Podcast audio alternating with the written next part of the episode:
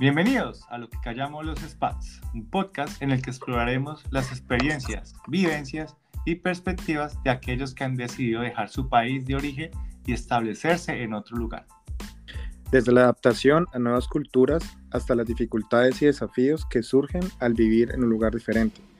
Hablaremos con expatriados de diferentes partes del mundo para descubrir lo que realmente significa vivir en otro país. Acompáñanos mientras compartimos historias, consejos, reflexiones y lo que callamos los expats sobre la vida como expatriado. Recuerden seguirnos en redes sociales arroba lo que callamos los expats y mantenerse actualizados.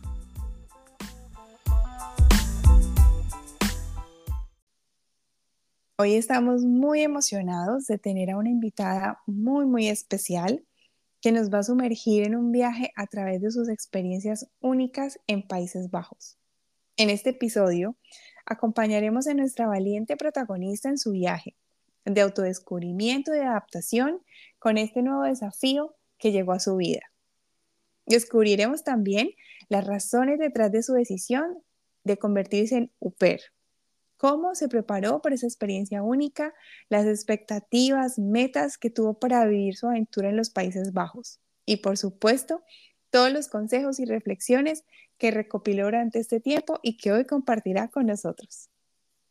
Hola Juli, bienvenida a este nuevo episodio de Lo que callamos los Spats. Gracias por aceptar nuestra invitación y por compartir con nosotros de tu linda experiencia. No, muchísimas gracias a ti por la invitación. Para mí es un honor completo estar aquí, verte nuevamente después de tantos meses. Y bueno, muy a la expectativa de comentarles mi experiencia porque fue una experiencia maravillosa de la que me encanta hablar. Ay, Julino, muchísimas gracias. Pero bueno, empecemos con esta historia. ¿Cómo es eso que te fuiste para Holanda un año? ¿Qué fuiste a hacer a Holanda? Cuéntanos. Bueno, es una larga, larga historia, pero bueno, yo venía sintiendo como cierta incomodidad aquí en Medellín. En mi país me sentía cansada, me sentía agotada emocionalmente, sentía como que no encontraba mi lugar, ¿cierto? A pesar de tener un trabajo, a pesar de tener una familia armoniosa, de tener un buen círculo cercano, yo sentía que, que algo dentro de mí no estaba.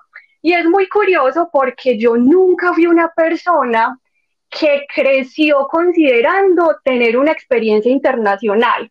Yo nunca pensé en formarme por fuera, en estudiar mi pregrado, una maestría, jamás. Muy diferente a mi hermano mayor, que si toda la vida enfocó y construyó su vida para irse del país, yo no. Pero de cierta forma, como que yo sentía que no estaba aquí conectada, ¿cierto? empecé a buscar mis opciones, empecé a decir, bueno, ¿qué puedo hacer para irme?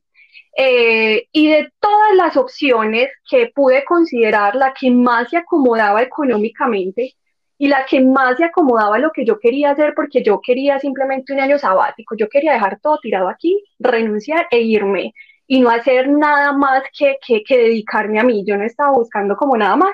Y de todas las opciones que busqué, ser UPER, eh, fue la que más me llamó la atención y por ahí comencé ese camino. ¿Y qué es ser UPER? Bueno, el programa UPER es un programa de intercambio personal en donde normalmente una mujer, aunque también hay muchos países que, reciben hombres UPER, eh, viaja a un país extranjero, vive con una familia y ambas partes tienen beneficios mutuos. Entonces la familia recibe apoyo en las actividades de la casa y el cuidado de los niños, que es como el primer norte, y la persona, la opera en este caso, va a recibir acomodación, alimentación, una, una mesada mensual para que pueda disfrutar del país y va a poder vivir la experiencia cultural que desee, viajar o aprender un segundo idioma. Mm, interesante. ¿Y cómo te fuiste? ¿Cómo hiciste todo ese proceso? ¿Fue con alguna empresa? ¿Empezaste todo a averiguar solita? ¿O cómo fue eso? Cuéntanos. Bueno, esa también es una historia, hoy me río, pero en ese entonces fue altamente estresante porque no sé si te, si te pasa a ti, si te pasó a ti cuando aún estabas en Colombia, yo creo que nosotros colombianos a veces no somos conscientes de todas las oportunidades que tenemos para hacer lo que nosotros nos propongamos hablando en términos de salir, de vivir algo diferente, no eh, nos centramos mucho en lo que nos falta y no en todas las oportunidades. Entonces, bueno, yo cometí el gravísimo error de no informarme sobre el programa, ¿cierto? Sino quedarme con lo que sabía, ¿cierto? Entonces, si tenía una compañera, una amiga, la mamá de la mamá de la niña que había sido PER, eh, me quedé con sus experiencias y empecé a trazar el camino según como estas personas lo habían hecho. Digo que cometí un error porque en mi experiencia personal, y repito, cada experiencia es diferente, eh, en mi experiencia personal me di cuenta que fue mucho más sencillo hacer las cosas por mi cuenta y no contratar una agencia colombiana que me consiguiera una familia en el exterior. Yo tenía decidido que quería ser UPER también como para mejorar mi nivel de inglés y tenía muy claro que no quería Estados Unidos porque también creemos que Estados Unidos es el único lugar en el que podemos aprender inglés y Europa tiene un montón de países bilingües a los que también se puede ir a aprender inglés, incluyendo Holanda. Yo decido irme para Holanda y lastimosamente como no me informé, contraté una agencia colombiana que a la que no solo le entregué una gran suma de dinero, sino que también le entregué mi tiempo y mis intenciones. El proceso con ellos no se dio y decidí después de ocho o nueve meses terminar el contrato y perder mi dinero porque sabía que por ahí no iba a ser. Fue un proceso muy duro porque le dediqué mucho tiempo, si hubiera indagado, si me hubiera informado mucho más antes de eso, creo que incluso hubiera podido ser UPER un año más en otro país, Bélgica, Suecia, Finlandia, pero bueno, todo pasa por algo y decidí informarme, decidí empezar a buscar allá, en Holanda propiamente, o sea, desprenderme de las agencias colombianas, de los intermediarios, y dije, no, pues imposible que hoy con tanta tecnología yo no pueda contactar una agencia en Holanda para empezar el proceso directamente con ellos. Y me di cuenta no solo que el proceso es totalmente gratuito, sino que es fácil y sencillo, no como te lo venden aquí. No, pero pues eso que nos cuentas es súper clave para cualquier persona que nos esté escuchando y esté como en ese proceso de, de dar ese paso como PER, ¿sí? Exactamente. Y, digamos que tengan muy en cuenta eh, este tipo de empresas que están en Colombia y se informen lo que tú hiciste. Exactamente. Y, por ejemplo, y está muy bien, está muy bien, por ejemplo, qué pena te interrumpo, está muy bien que, ok, yo quiero pagar X cantidad de dinero porque para mí es más fácil, porque yo no tengo prisa, está totalmente bien hacerlo, funciona, es un negocio que funciona y está bien para el que le sirve, pero para el que no, para la persona que no tenga esa suma de dinero, para la persona que no tenga esa cantidad de tiempo, ¿cierto? Y que no cumpla con ese montón de requisitos que te exigen, hay otras opciones. Mi consejo siempre va a ser eso y se lo digo a las hijas de, de, de, personas cercanas o de hijos que quieran viajar y que quieran empezar esta experiencia. Infórmense e infórmense en el país al que van a ir porque es mucho más sencillo de lo que creemos, exactamente. Bueno, y esta empresa eh, en Holanda, eh, la consigues por, me imagino, por internet, hablas con ellos, ¿y qué, y qué te empiezan a, pedir? ¿Qué, ¿Cómo es ese proceso de, de decir, listo, Juliana, podemos traerte y que empieces tu, tu trabajo aquí por determinado tiempo? ¿Qué te empiezan a, a solicitar? Bueno, yo les escribo a ellos, bueno, lo primero que yo hago es que yo empiezo a leer como el reglamento y la descripción del programa en Holanda, ¿cierto? Entonces ellos tienen todo un apartado en el Departamento de, Migración y Naturalización para el programa UPER y otros intercambios y empiezo a leer sobre los requisitos, me doy cuenta que cumplo con todo y ellos mismos tienen un listado y supongo que debe funcionar igual en el resto de países, tienen un listado con las agencias certificadas por ellos para eh, llevar UPERS a ese país, ¿cierto? Porque la única forma para que tú seas UPER en un país extranjero es que una agencia firme un contrato contigo y tramite la visa. Tú no puedes tramitar una visa como UPER tú solita. Tú necesitas una agencia que te respalde durante todo ese tiempo.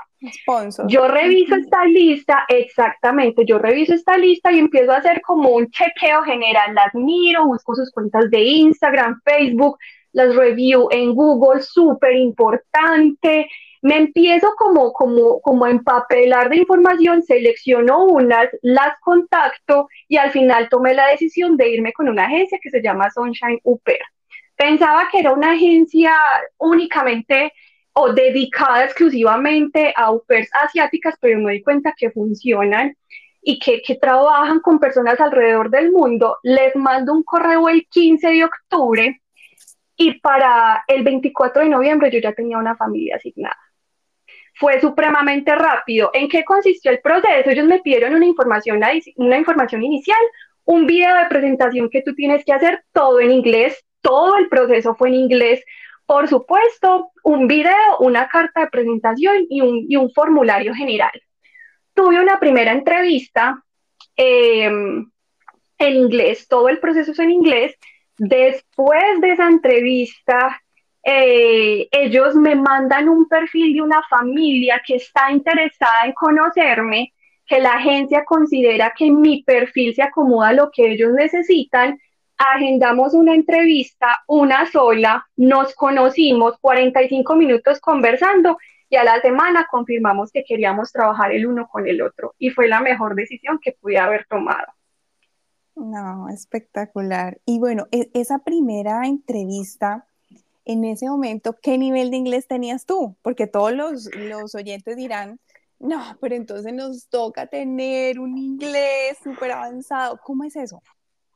Bueno, mi nivel de inglés era un B1. Yo estudié inglés en el colegio, hice un curso en la Universidad de Antioquia, me aguanté 10 niveles, pero yo nunca alcancé un nivel avanzado y más porque no lo practiqué. O sea, estamos hablando de cuando yo estaba en el colegio y ahora yo tengo 29 años. En la universidad también, educación pública, el nivel de inglés no es como el más exigente, entonces en realidad lo que yo sabía era porque se me había quedado grabado en mi cabeza y lo que practicara viendo series o películas en inglés, porque eso sí fue lo que empecé a hacer. Para entrenar el oído, que es de las cosas más difíciles, cuando yo decidí ser UPER, yo me puse en modo inglés. Yo puse mi celular en inglés, puse el computador en inglés, todo lo veía en inglés con subtítulos en inglés, así me tocara devolverme eh, volver a ver el capítulo porque no había entendido nada, pero yo empecé a vivir en inglés, a pensar en inglés. y tenía que escribir una notica, yo la escribía en inglés, para que mi cerebro empezara a acoplarse y, y, y pues obviamente fuera más fácil desenvolverme en ese proceso de selección, que es lo que más temor te da, porque una vez ya estás adentro, te comunicas o te comunicas, pero obviamente una familia va a tener que saber que tú vas a poder comunicarte con ellos, básicamente, ¿cierto? No es necesario dominar, ser bilingüe para ser UPER. Si necesitas buscar la forma de comunicarte, ¿cierto? Gramaticalmente no tienes que ser perfecta en pronunciación, absolutamente no, pero la comunicación no puede ser un proceso que se estanque. Es decir, si tú tienes que decirle algo a los niños y tú no sabes cómo decirlo, tú no te puedes quedar callada. Y eso es lo que se fija la agencia y eso es lo que buscan las familias. Ok, no sé decir esto, pero tengo mi celular y lo puedo buscar ahí tranquilamente y ya les muestro o escucho la pronunciación y se los digo. Lo importante es tener la habilidad para poderse comunicar con el otro, así mi nivel de inglés no sea perfecto, pero que la comunicación no se vea estancada. Eso es lo más importante. Por supuesto que me equivoqué, por supuesto que gagué, por supuesto que usé mal un verbo, obvio, pero en eso no se fijan, se fijan es en tu habilidad para poder expresarte y para poder entender lo que ellos te quieren decir. Mi familia no era holandesa, los holandeses para mí tienen un muy buen nivel de inglés y la pronunciación es muy buena, ¿cierto? Yo vivía con una familia de franceses, con acento francés, especialmente la mamá de los niños. Entonces también a veces era un poco complejo eh, entender lo que me estaban queriendo decir, pero si yo tenía dudas, decía, por favor me lo mandan al grupo en WhatsApp, que la comunicación no pare, eso es lo único. Y eso que tú mencionas es súper clave para, para todos, digamos que también nuestros invitados han coincidido mucho en el tema del idioma, eh, que a veces la ponemos como limitante, pero si tú estás enfocada en una meta, en un objetivo, claro, pues previamente te vas preparando y te lanzas, o sea, a veces nos da mucho miedo y el, el miedo nos, nos ciega a oportunidades muy, muy buenas que se nos vienen a futuro, ¿sí? Entonces no nos podemos limitar por el idioma, Juli. Muy buen consejo. Y es el miedo, y es el miedo, y es el acento, y yo soy paisa, y yo soy de Medellín, y ustedes me escuchan y van a saber que yo soy de Medellín. Eh, el acento es cultura. Es que no todos tenemos que hablar igual, ¿cierto? Eso es cultura, eso son diferencias culturales. Y cuando tú te vas para otro país, tú aprendes a valorar esas diferencias culturales. Entonces el miedo es el único limitante, pero no nos puede estancar, hay que seguir. Ahora que dices que nos vamos por otro país, entonces te sale, o sea, terminas la entrevista y dices, bueno, ya esto es un hecho. ¿Qué sigue después de ahí? ¿Cómo organizas todo ese proceso? ¿Qué tipo de permiso entonces ibas a tener? ¿Qué beneficios? ¿Qué restricciones? ¿Cómo qué sigue después de eso? Bueno, cuando ambas partes aceptamos, incluso un dato importante, yo estaba en Holanda en ese momento de turista. Yo estaba en Holanda de vacaciones, me fui tres semanitas para Holanda, en ese momento estaba en Rotterdam. Tuve la entrevista en Rotterdam y me confirmaron que iba a hacer UPR con ellos, que ellos me querían eh, estando en Rotterdam. Pues para mí fue una alegría impresionante porque ellos tenían, si bien eran tres niños y pensaba, ok, va a ser mucho trabajo, tenían todos los requisitos que yo estaba buscando en la familia, porque obviamente es súper importante no solo pretender satisfacer las necesidades del otro, sino que es una relación de ambas, de ambas partes. Yo tengo las habilidades para proveer tus necesidades, pero yo necesito que tú tengas lo que yo también quiero encontrar, ¿cierto? Entonces es una relación de parte y parte y ellos lo tenían. Confirmamos, eh, supremamente contenta mi familia, todos ellos también me mandan fotos, los niños, videos, mi habitación y empezamos todo el proceso de contratación y visado. La agencia se encarga de absolutamente todo y el costo de la visa también está incluido en el costo, en el valor que las familias anfitrionas pagan por lo ¿cierto? Hasta ahí yo no había puesto ni un solo centavo.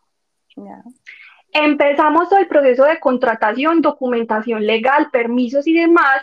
La agencia se encarga de tramitar tu cita de visado porque el permiso de residencia que tú necesitas se llama un permiso provisional. Es un permiso de residencia provisional por un año. Yo tuve un permiso de residencia por un año eh, y la agencia se encarga de tramitarlo. Yo simplemente puse este cuerpecito en Bogotá, entregué los documentos, las fotos, puse mis huellas dactilares y el pasaporte con la visa me llegó a Medellín sin ningún problema. Entonces, en realidad es muy sencillo, tú solamente cumples cada etapa del proceso, provees los documentos eh, de forma ágil y la agencia se encarga de absolutamente todo. Tú solamente cumples las indicaciones.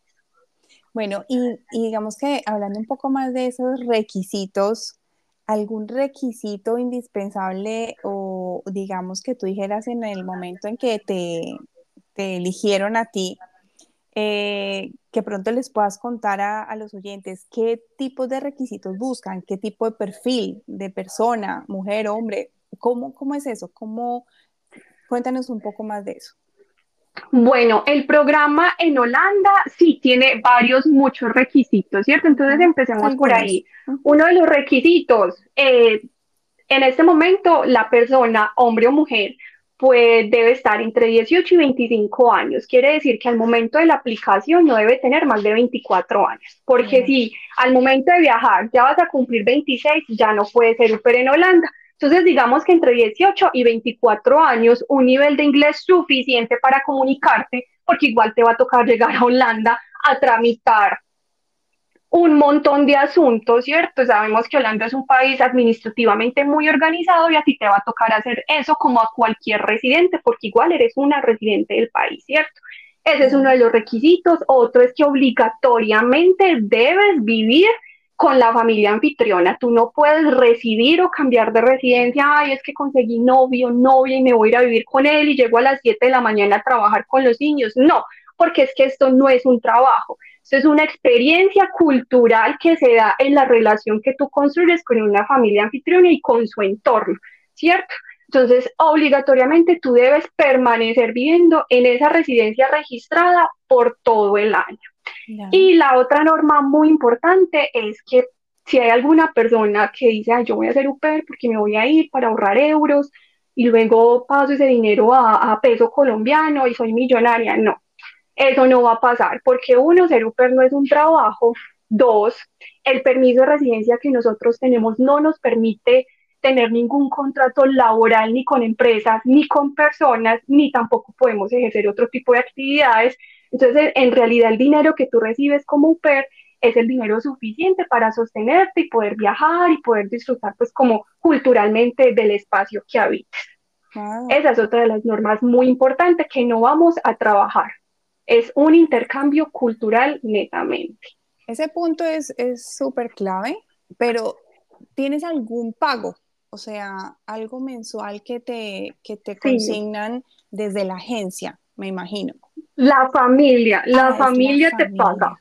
Es la familia. Te da como una mesada, no es un salario ni la mitad, es una mesada y es suficiente como para que tú salgas, te compres algo, planees un viaje y ahorres, pero si decides que todo ese dinero lo vas a guardar porque vas a llegar a Colombia con un montón de dinero, no, no vas a vivir nada.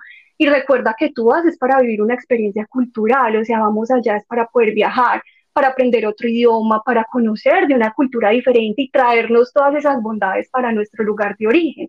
Ese es el objetivo de ser UPER.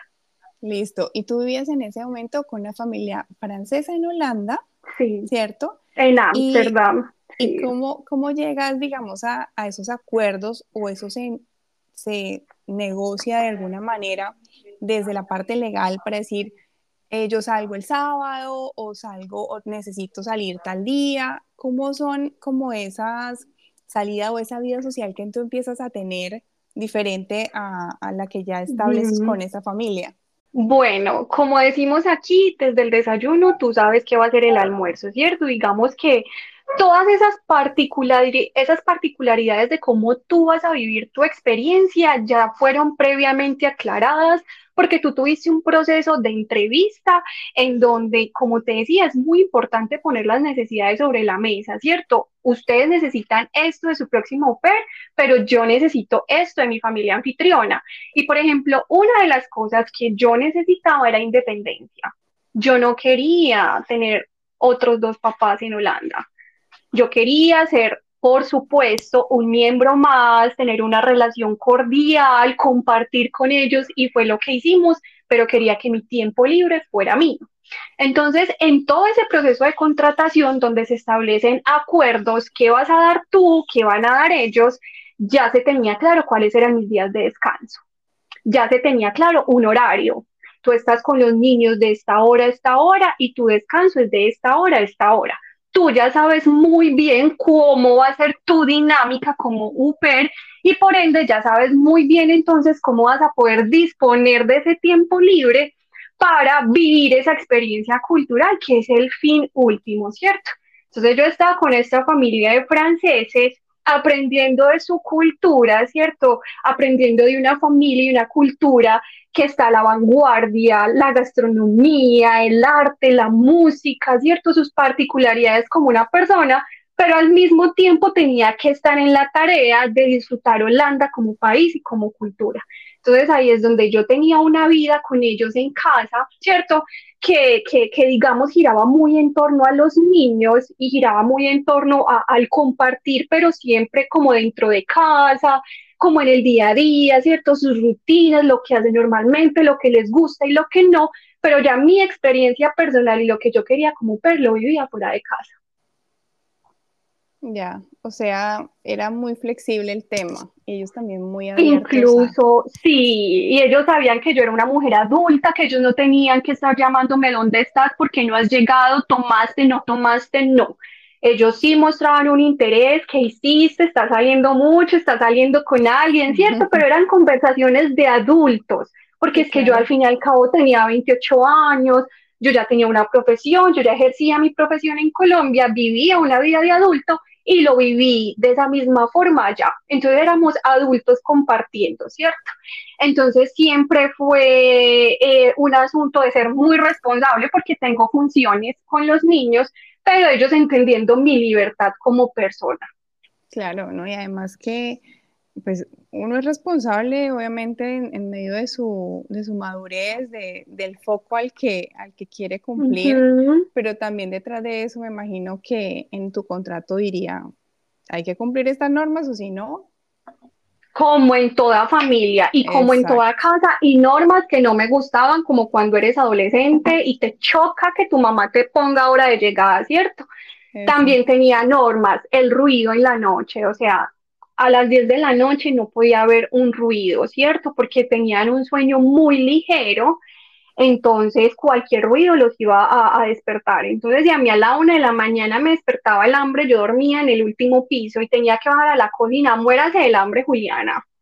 Porque usted no puede bajar porque las escalas van a sonar impresionante y los voy a despertar a todos si salía de fiesta con mis amigos o salía a tomar algo, iba a llegar después de las 10 de la noche, tenía la opción de dormir en la sala, en un sofá muy cómodo, o tenía la opción de dormir en la casa de mis amigas o de mis amigos, ¿cierto? Pero después de las 10 de la noche no podía haber ruido en casa.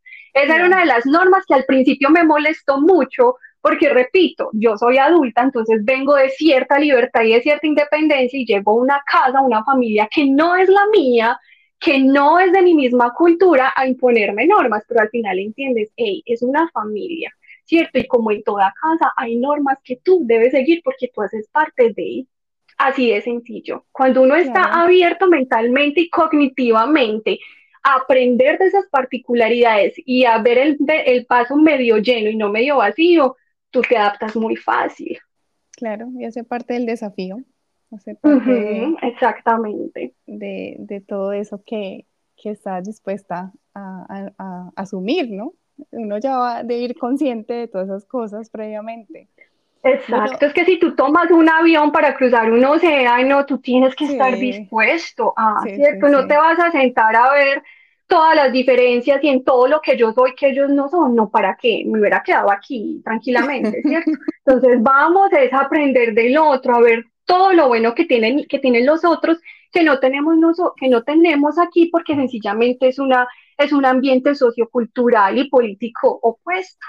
Sí, total. Y bueno, y aprendiste mucho, eh, me imagino que en el tema del idioma, porque ya llegaste a la realidad, llegaste a, vivir con ellos y eran son franceses, entonces empiezas a hablar con ellos en inglés todo el tiempo y tú misma a, mejorar tu nivel con los niños, ¿cómo fue esa comunicación? Bueno, digamos que yo vivía con una familia de franceses, pero es una familia completamente internacional que no vive en Francia hace muchísimos años. Incluso cada uno de los niños ha nacido en un continente diferente. La lengua materna de los niños, por decirlo de alguna forma, ha sido el inglés, porque ellos ninguno nació en Francia. De hecho, lo dominan completamente porque los papás se encargan de ello, pero, pero inglés es su lengua materna, ¿cierto? Entonces no fue para nada difícil comunicarme con ellos.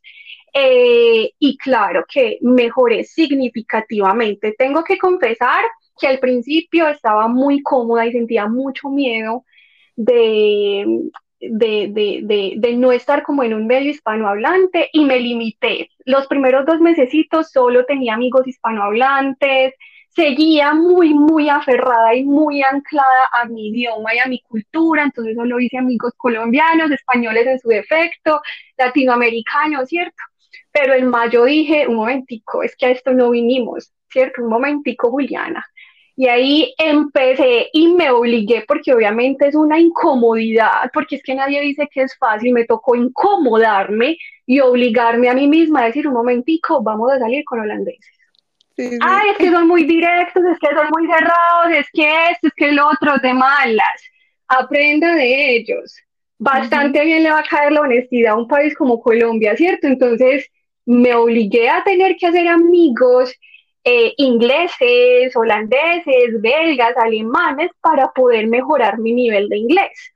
Y un asunto muy curioso, y yo creo que fue, eh, es del, del, uno de los retos más grandes como que tuve, es porque tú sabes quién eres tú en tu idioma. Yo sé quién es Juliana en español, porque tengo la capacidad para, para ser yo y expresarme a la perfección, pero mostrar quién eres tú en otro idioma, eso es un reto completamente grande. Y tú obviamente quieres tener relaciones sanas, relaciones que parten desde la honestidad, ¿cierto? Personas que estén contigo porque dicen, ves que Juliana es así, es así, es de esta manera. Pero para tú mostrarles eso, tienes que hablar su idioma. Para mí eso fue uno de los retos y soy muy ansiosa y yo decía como, ay, ¿será que ellos sí creen que yo soy lo que yo soy? Porque a veces siento que no soy capaz de expresarme bien o expresar mis puntos de vista. Y, y tú eres lo que tú piensas, ¿cierto? Entonces es como, como era como muy curiosa esa tarea de, de, de esforzarte en, en, en, aprender a ser tú en otro idioma. Eso es una, uno no, uno no sabe qué es eso hasta que lo vive, hasta que se da cuenta que tienes que ser tú en otro idioma, pero tú no sabes cómo serlo. Sí, Juli, completamente de acuerdo.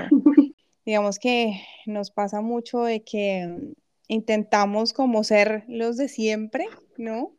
Y, intentar expresarlo en otro lenguaje al inicio es muy complejo, es muy complejo.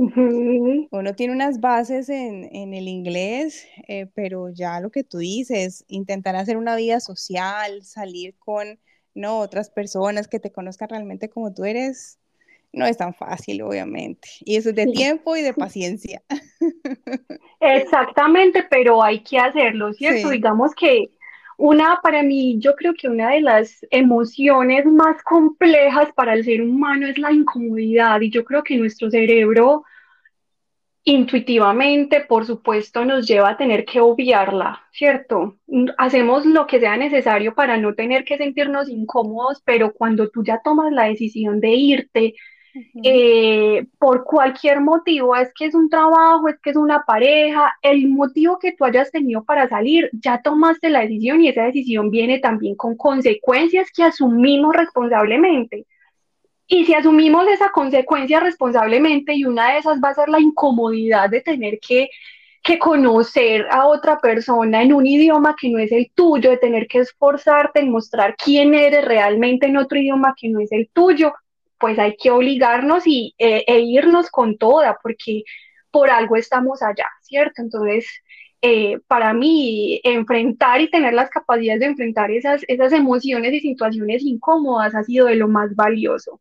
Y me imagino que llegaste obviamente con un nivel de inglés mucho más fortalecido, porque lograste hacer como romper ese miedo que tú dices, en mayo yo logré romper ese miedo y hablar con ingleses, con holandeses, con todos menos con mi, mi, mi lengua para poder fluir mucho más. Entonces, eso también es, es de los puntos muy positivos y valiosos de salir, y es que fortalecemos nuestras habilidades con otro idioma.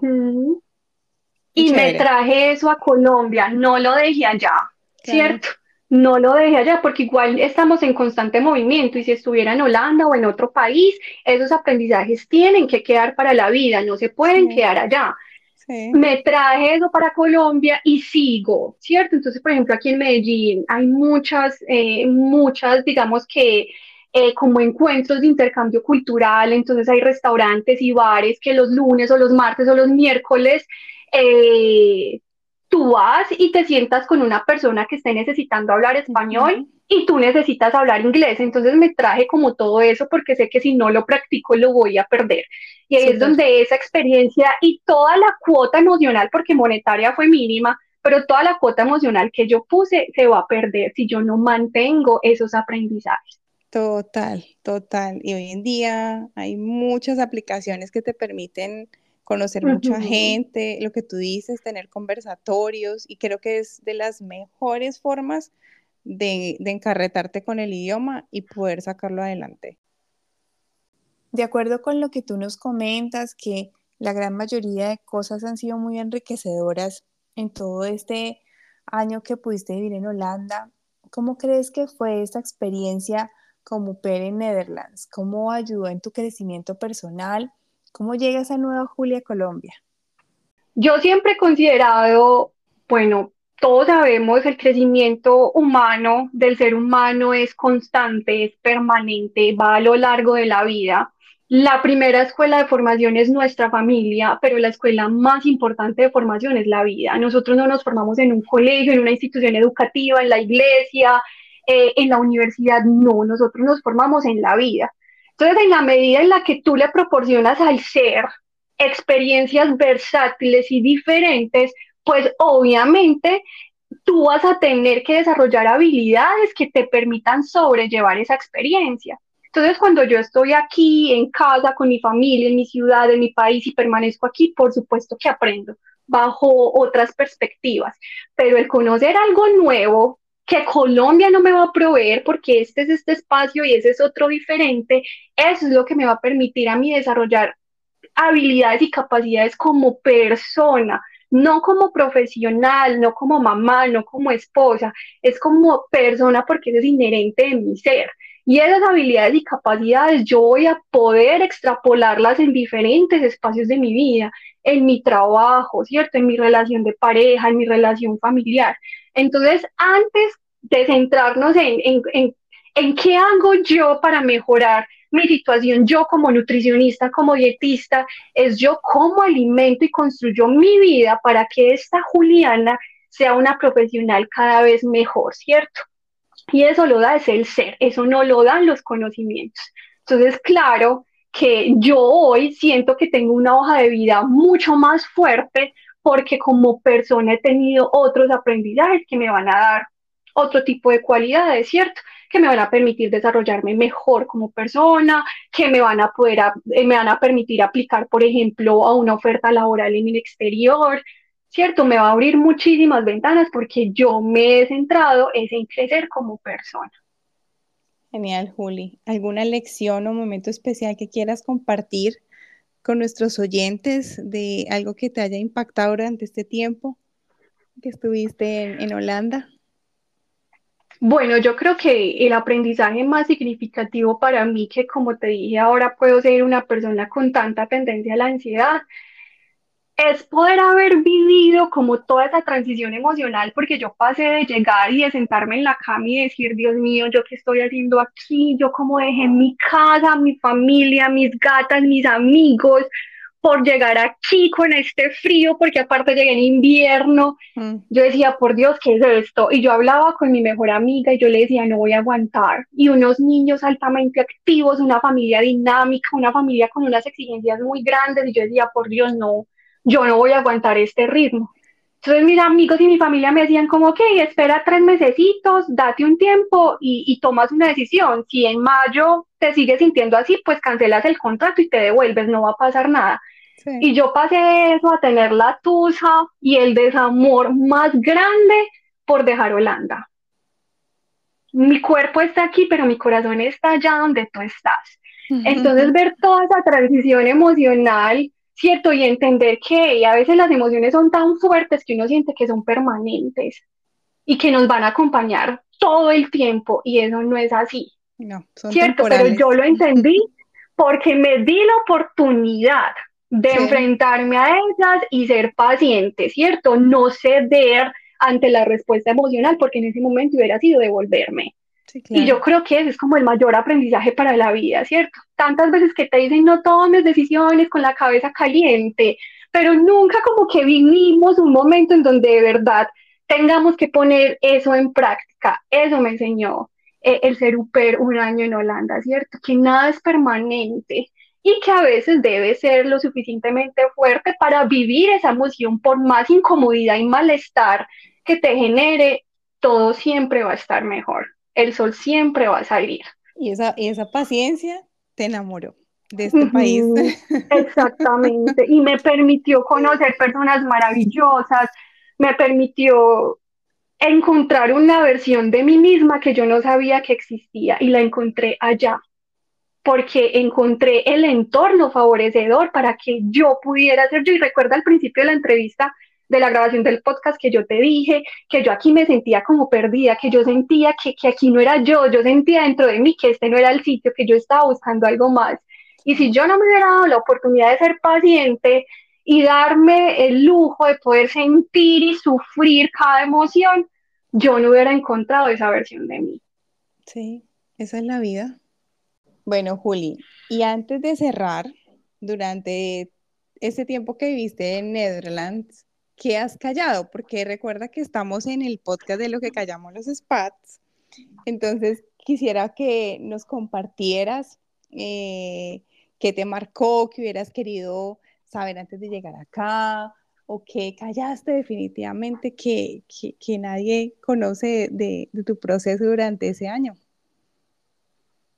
Bueno, yo creo que todos los que salimos de nuestra comodidad callamos muchas cosas y las callamos porque si las decimos a voz, eh, si las gritamos o si las expresamos, nos van a decir, pero tú te querías ir, ¿cierto? Pero cuando uno entiende que la, que la, que la situación o que el migrar no está, no, no se romantiza y, se no se, y no se puede romantizar, si nos damos cuenta que, que hay muchas cosas que desearíamos cambiar si lo pudiéramos. Yo tengo dos.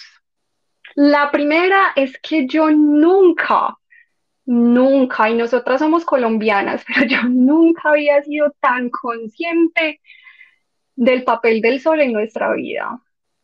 Y no hablo del calor ni, o de la temperatura, hablo de la energía, ¿cierto? Hablo de lo que se siente recibir el sol en tu piel, en tu cara, ¿cierto? Eso es como energía. Yo nunca le había dado tanta importancia al sol como cuando Holanda me lo quitó por dos semanas. O sea, no, tu vida es otra totalmente diferente. Ahí sí, tomémonos la vitamina D, comamos muy bien, hagamos ejercicio, sí, pero, pero no, o sea, yo, yo no sabía lo que el sol significaba en nuestro, en, en nuestro ánimo, en nuestro nivel de energía hasta que no lo tuve. Esa es la primera estar preparados para eso. La segunda cosa que creo que es muy importante y es que mm, no importa, no importa cuánto tú te logres adaptar, no importa qué tan consciente hayas sido de tu decisión, yo sí creo que como expats perdemos un poco de identidad, ¿cierto? ¿En qué sentido? En el sentido de que tú no eres de acá, pero tampoco eres de allá, ¿cierto? Cuando regreses te vas a dar cuenta que ya has cambiado tanto y que has aprendido tanto de otra cultura que no vas a encajar en tu propio país. Y no va a importar cuánto aprendas de la cultura del país en el que estás, y no va a importar tu estatus legal, y no va a importar el color de tu pasaporte, tú tampoco vas a ser totalmente de allá. Entonces creo que esa es una de las cosas que no nos dice nadie porque romantizamos mucho eh, el salir de casa, especialmente cuando es un proyecto que tú deseas con tanta fuerza, pero que como te dije ahora, cuando tú tomas una decisión, te asumes las consecuencias de esa decisión, porque cada, cada decisión trae consecuencias. Y una de esas es perder esa, esa parte de tu identidad, del no pertenecer a ninguna parte. Sí, Juli, es, es totalmente cierto. Y bueno, te agradecemos este espacio, eh, agradecemos tu historia, eh, tantos bonitos recuerdos, tantas eh, experiencias que, que viviste. espero que estés muy pronto por aquí, que se abran muchos, muchos caminos porque has dado un paso gigante en, en todo tu proceso. Y antes de cerrar, de despedirnos, no se olviden, nuestros seguidores, en suscribirse a nuestro canal para conocer muchos más detalles em, de todas esas lindas entrevistas que, que, hemos podido tener. Seguirnos también en nuestras redes sociales, lo que callamos los spats. Y Juli, gracias, mil, mil gracias por, por todo lo que nos compartiste hoy tan, tan hermoso. Mil gracias a ti por la invitación. Eh, espero que nos podamos volver. Para mí fue un honor completo estar aquí hoy, compartir mi experiencia. Lo comparto desde lo más profundo de mi corazón. Espero que escuchen mucho este podcast y que sea una motivación a tomar ese impulso de, salir, incluso como pero si tienen otras oportunidades, búsquenlo porque es una experiencia maravillosa de la que no se van a arrepentir. Claro que sí, Juli. Gracias por esas palabras por esos consejos tan bonitos para nuestros oyentes. Pero bueno, llega el momento de despedirnos. Entonces, hasta la próxima. Dui. Chaito, bye bye.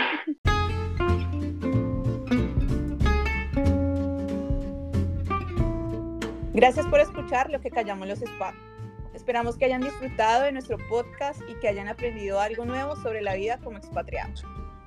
Y recuerden, si son expatriados o conocen a alguien que lo sea, y quieren compartir su experiencia, no duden en ponerse en contacto con nosotros. Estamos ansiosos por escuchar sus historias. Hasta la próxima y gracias por su sintonía. Síganos en redes sociales como arroba lo que callamos los spa. Síganos.